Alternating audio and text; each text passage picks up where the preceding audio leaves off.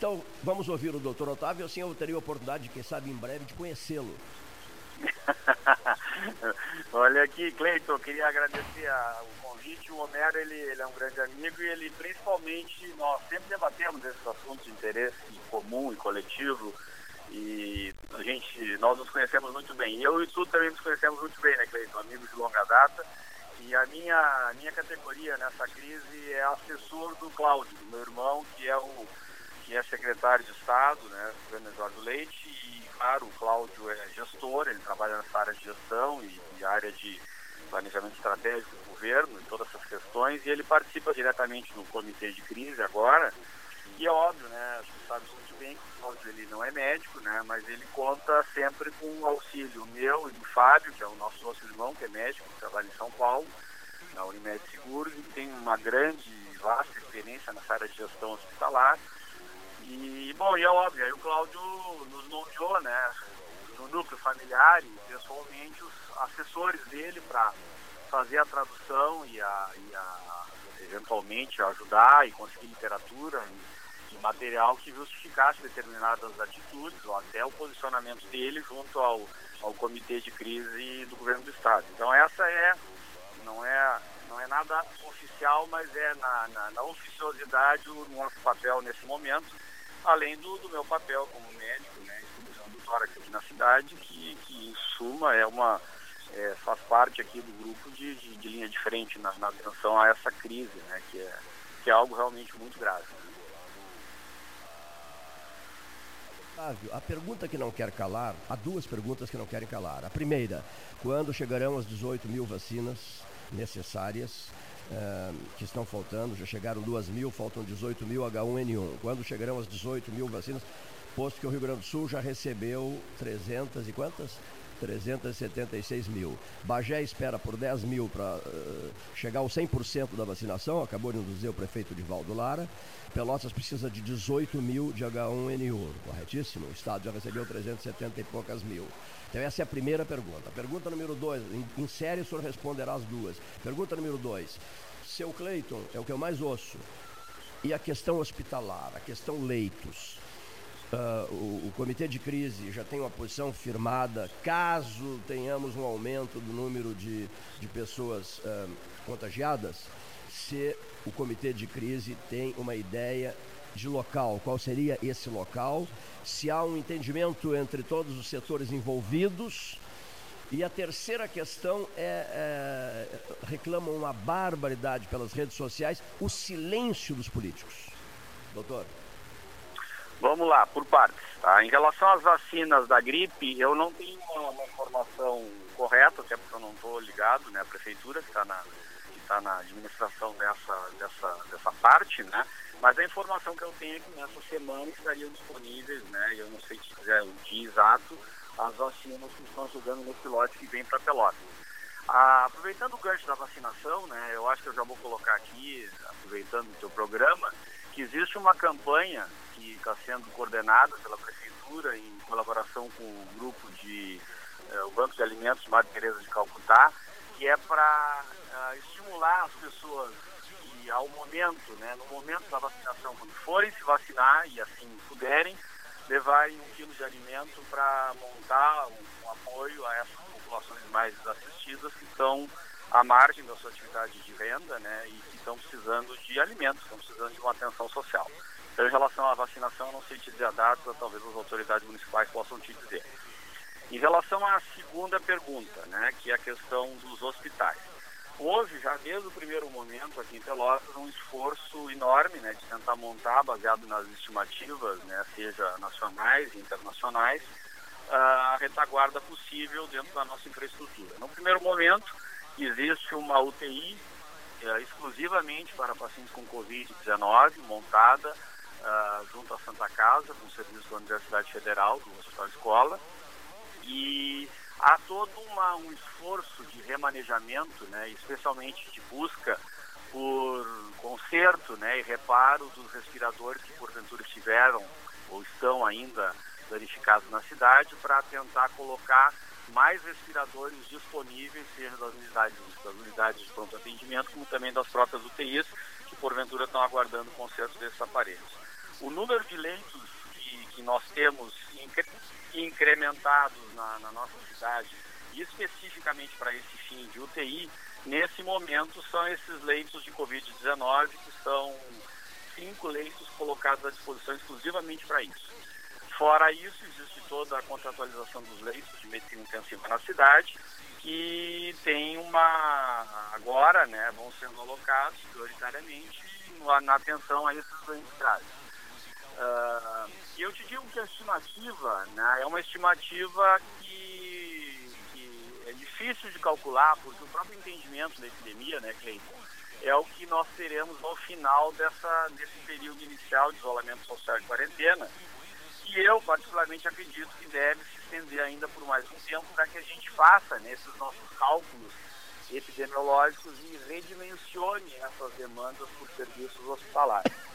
A gente vê na televisão todo um esforço né, de, de incremento de leitos de retaguarda, de leitos de medicina intensiva, e isso eu te asseguro que está sendo feito aqui em Pelotas da mesma maneira. Doutor Otávio, duas perguntas é, importantes. Primeira, é, pergunta que vem do Paulo Gastão Neto. Por quanto tempo os senhores prevêem a quarentena? Tempo de, de duração da quarentena? Pergunta 1. Um. Pergunta 2. O cidadão comum, você está em casa, está no bairro, está na vila, está no campo, está aqui, está ali, acolá, está na praia, está no posto de gasolina, Rogério Teixeira Brandbeck. Cuidado com essas, sair por aí batendo papo, conversando e tal, porque as pessoas têm que estar em casa mesmo, tá certo, Rogério? Mas enfim, é, Camarada, houve o depoimento de um membro do comitê de crise, um médico respeitável, que é, que é o caso do doutor Otávio, que é meu amigo pessoal há 200 anos.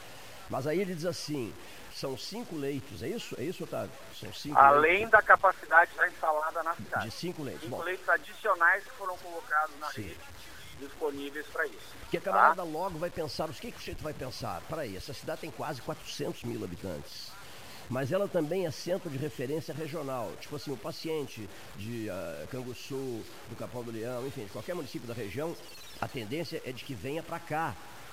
Correto? Então, a região tem, o conjunto da região populacional, os 21 municípios, 22 municípios, tem um milhão de habitantes. É isso? Um Vamos milhão lá, de habitantes. Deixa, deixa, deixa eu te colocar alguns Não, não, eu, eu, eu, eu, estou falando em nome de terceiros, quartos e quintos, porque o telefone, as pessoas ficam perguntando, prezado Otávio. Ok, deixa eu te colocar alguns números. É óbvio que esses números absolutos eu também não tenho feito, porque eu não tenho, eu não tenho cargo na, na administração pública, municipal, estadual, nada disso. Eu estou te colocando o que eu sei como médico que trabalha na área. Na região de Pelotas, né, e a Zona Sul, incluindo o Rio Grande, nós temos mais de uma centena de leitos de medicina intensiva, com certeza, tá? Só em Pelotas nós temos próximo desse número de uma centena de medicina intensiva e Rio Grande, eu não saberia dizer exatamente quantos leitos tem, mas eu acredito que Rio Grande pode acrescentar um número considerável nesse número. Com certeza, mais de 100 leitos de UTI nós temos na cidade. Bom, aí entram os leitos de todos os hospitais, incluindo aí alguns poucos hospitais privados que também têm leitos de medicina intensiva. Qual é a, a, a sequência que se imagina né, de atendimento a esses pacientes? Há que, há que se pensar na, na, no atendimento sequencialmente, né? E, por exemplo, pacientes que têm, vocês todos sabem que essa epidemia ela chegou pelo aeroporto, né? Ela está atingindo inicialmente contatos e pessoas de nível socioeconômico mais elevado, né?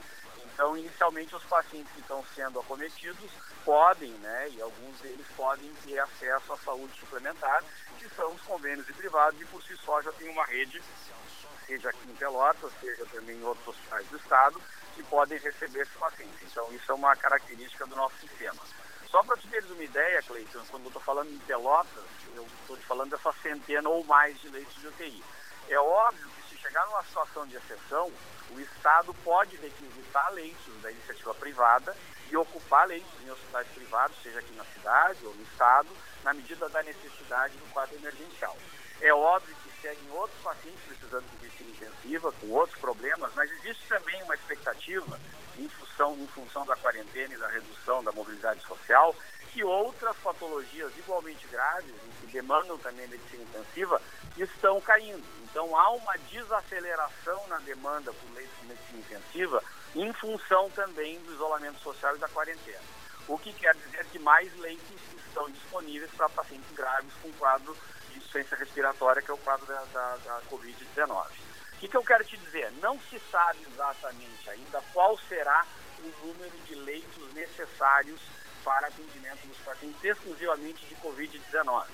Agora, é óbvio que nós imaginamos né, que não vai chegar a atingir todos os leitos da cidade e região, até porque não pode. Não há uma, uma, uma possibilidade de que todos os leitos sejam ocupados só por isso, porque existem outras demandas. Mas o esforço, seja do Estado do município, de qualificar os leitos que se tem e de equipar o que se tem, acrescentar leitos, ele está sendo feito. Eu vou te dizer uma, uma, uma preocupação que tem voltado todos os serviços de saúde, que não adianta hoje ter dinheiro e querer comprar um respirador. A indústria não entrega antes de 60 dias. Então nós estamos justamente por isso alocando recursos que já existem para tentar aumentar a capacidade instalada. E aí que entra outra pergunta tua. Quando é que vai acabar a quarentena? Eu gostaria de saber, essa é a pergunta de um milhão de dólares. Essa é que não quero calar. Essa é a pergunta de um milhão de dólares. Porque Sim.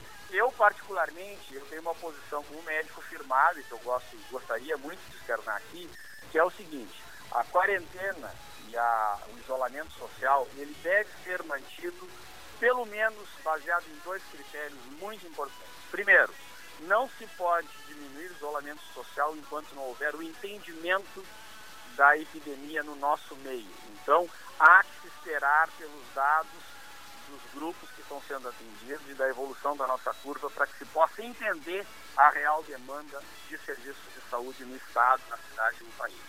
E segundo, o esforço, seja do Ministério da Saúde, seja da iniciativa privada, em busca de testes para diagnóstico da Covid-19, ele é essencial, pois só existem duas medidas que se sabe que são efetivas contra a epidemia. São o isolamento social e a testagem maciça para que se possa isolar contatos de doentes e com isso reduzir a contaminação. E assim sucessivamente o número de casos e doentes que precisam do atendimento médico. Então, eu não sei se é, é impossível ser objetivo com números e dados, porque enquanto não houver o entendimento da curva da nossa epidemia, hum. essa previsão é, é, é impossível. Agora, é óbvio que isso mostra a importância dessa atitude de distanciamento social e eu vou colocar de público aqui a minha posição. Eu entendo perfeitamente todo o, o a população que entende, que busca alternativas ao isolamento no intuito de movimentar a economia, etc., ah, é óbvio que isso tem que ser levado em consideração.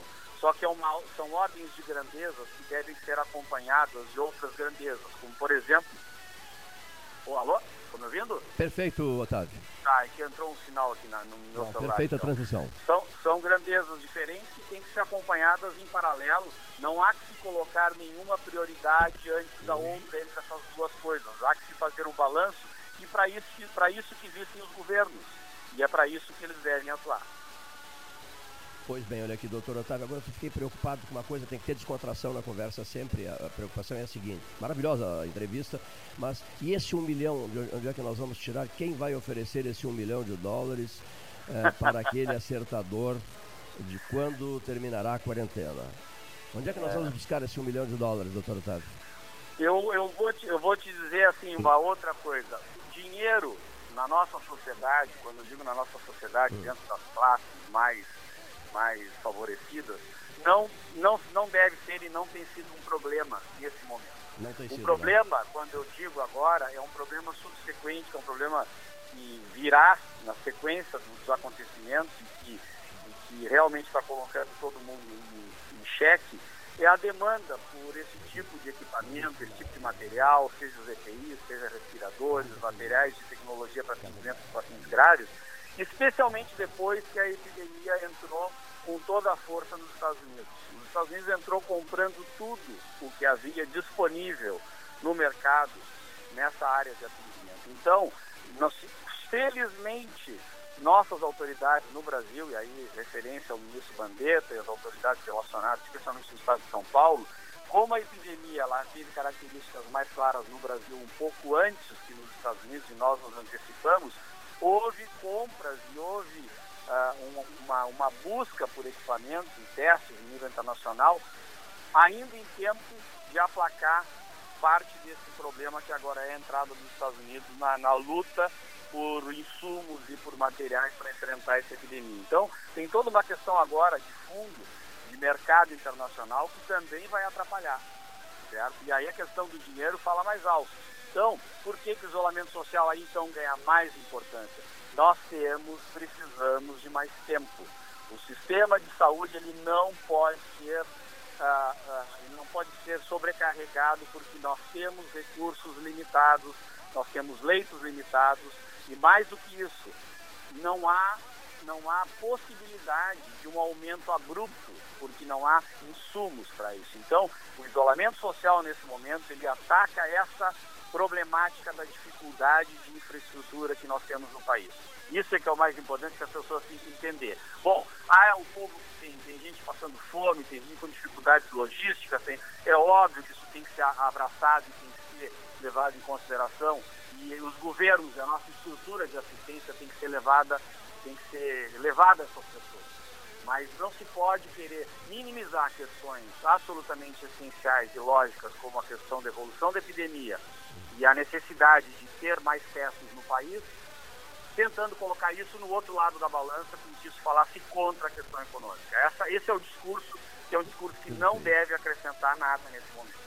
É, Otávio, diante de uma frase que eu respeito muito, que diz assim: os mais fortes de todos os guerreiros são estes dois, tempo e paciência, né? eu acrescentaria nesse momento, nessa hora brasileira, é, harmonia. Por que harmonia? Porque está ficando muito desagradável esse mal-estar entre o presidente da República, o ministro da Justiça, o ministro da Saúde, o ministro não sei o que mais, são três ministros, né?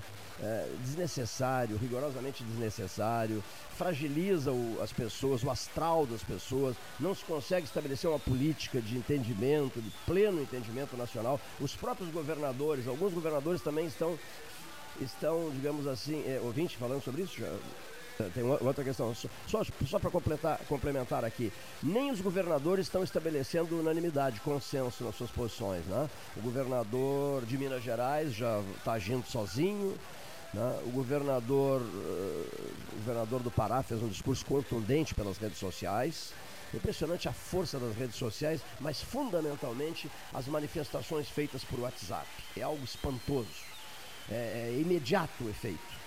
Mas enfim, é tudo muito bonito que se diga que os mais fortes de todos os guerreiros são tempo e paciência, mas necessita-se fundamentalmente de harmonia, doutor Otávio Leite Gastão.